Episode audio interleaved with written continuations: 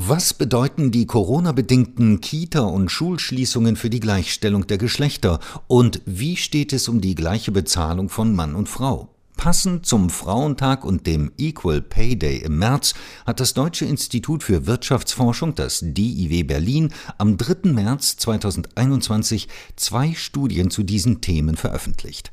Darüber spreche ich nun mit Dr. Katharina Wrohlich, Leiterin der Forschungsgruppe Gender Economics am DIW Berlin und Mitautorin der Studien. Frau Wrohlich, wenn Kitas und Schulen geschlossen sind, müssen die Kinder zu Hause betreut werden. Ist in dieser Situation ein Rückfall in traditionelle Rollenmuster zu beobachten oder hat die Gleichheit der Geschlechter in der Pandemie vielleicht sogar zugenommen? Wir finden in dieser Frage tatsächlich ein differenziertes Bild.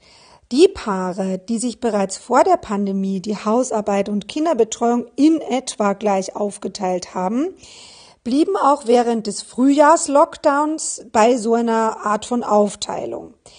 Ähm, bei Paaren, in denen bis dahin allerdings überwiegend die Frau diese Arbeit übernommen hat, macht die Frau jetzt in Zeiten von Schul- und Kita-Schließungen sogar noch mehr. Wie viele Familien mit Kindern sind von dieser Situation überhaupt betroffen? In Deutschland gibt es mehr als vier Millionen Familien mit Kindern unter zwölf Jahren, in denen alle anwesenden Elternteile erwerbstätig sind. Also von Schul- und Kitaschließungen sind natürlich alle Kinder und Jugendlichen und deren Eltern betroffen, aber in Familien mit erwerbstätigen Eltern und Kindern mit Betreuungsbedarf stehen Eltern natürlich vor der besonderen Herausforderung, Erwerbstätigkeit und Homeschooling bzw. Kinderbetreuung zu vereinbaren. Wie häufig übernimmt die Frau sämtliche Betreuungsarbeiten? Das war vor der Pandemie, also 2019, in etwa acht Prozent der Familien der Fall und dieser Anteil hat sich bis zum Frühjahr 2020 verdoppelt auf etwa 16 Prozent. Inwieweit haben denn die Väter die Betreuungsarbeit in der Pandemie auch steigern können bzw. gesteigert?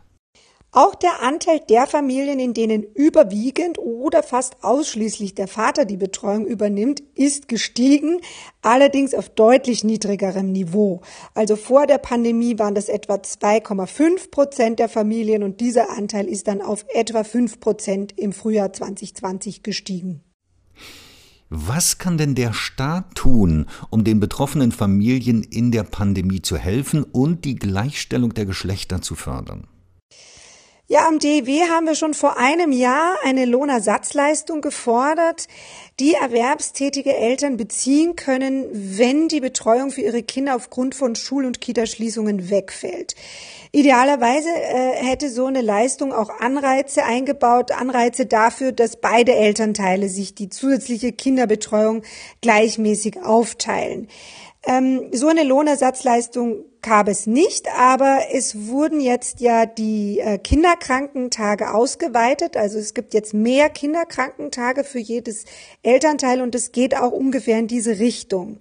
Allerdings sehen wir ja bereits jetzt wieder, dass auch diese Erhöhung der Kinderkrankentage vermutlich nicht ausreichen wird, weil der Lockdown noch länger andauern wird und Kinder ja auch im weiteren Verlauf des Jahres noch erkranken können.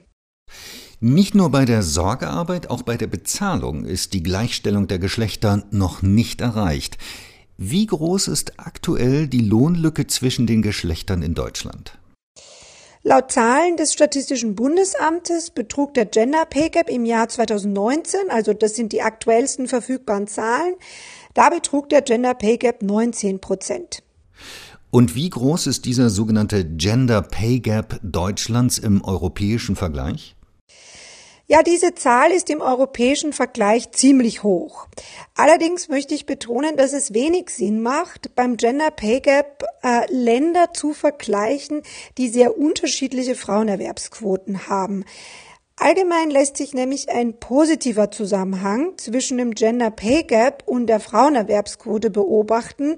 Das liegt ganz einfach daran, dass in Ländern mit niedriger Frauenerwerbsquote in erster Linie die Frauen arbeiten, die am Arbeitsmarkt hohe Löhne erzielen können. Insofern macht es nur Sinn, äh, Länder zu vergleichen mit ähnlich hohen Erwerbsquoten. Man muss aber sagen, dass Deutschland auch im Vergleich zu Ländern mit ähnlich hoher Frauenerwerbsquote einen ziemlich hohen Gender Pay Gap hat. Frau Wohlig, woran liegt denn das, dass Deutschland beim Gender Pay Gap im europäischen Vergleich so schlecht dasteht? Ja, also die meisten Länder, die besser abschneiden als Deutschland, und mit besser meine ich, sie haben einen niedrigeren Gender Pay Gap bei gleich hoher oder sogar höherer Frauenerwerbsquote. Also diese Länder, das sind insbesondere die nordischen Länder mit ein paar Ausnahmen, diese Länder haben eine Familienpolitik mit deutlich stärkeren gleichstellungspolitischen Elementen. Also die Familienpolitik in diesen Ländern, und damit meine ich die Kita-Infrastruktur, das Steuersystem, Elternzeitregelungen und so weiter, geht davon aus, dass grundsätzlich beide Elternteile erwerbstätig sind und sich zu Hause die Sorgearbeit gleichmäßig aufteilen. Und dementsprechend ist die Familienpolitik ausgestaltet. Und wir beobachten eben, dass sich das dann am Arbeitsmarkt äh, niederschlägt, und zwar sowohl in Bezug auf höhere Frauenerwerbsquoten als auch niedrigere Gender Pay Gaps. Frau Frohlich, ich danke Ihnen für das Gespräch. Sehr gerne.